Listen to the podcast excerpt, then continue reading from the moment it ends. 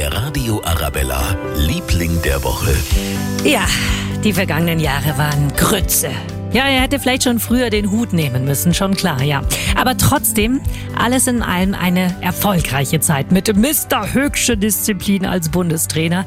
Die Ära von unserem Bundesyogi ist seit Dienstagabend offiziell vorbei.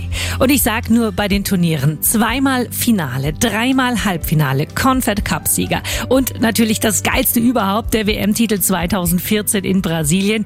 Wir sagen nach 15 Jahren Danke, Yogi Löw, für eine mega Zeit. Für mich persönlich war das Allerbeste und das, was bleiben wird, eben auch der Weg, den ich mit, mit den Menschen gegangen bin, mit den Spielern, mit den Betreuern. Da ist man wirklich auch gerne Trainer und da habe ich eine große Dankbarkeit muss man fast eine Träne verdrücken. Bin mal gespannt, auf welcher Trainerbank Yogi Löw als nächstes auftaucht, denn von Rente will er noch gar nichts wissen. Der Radio Arabella, Liebling der Woche.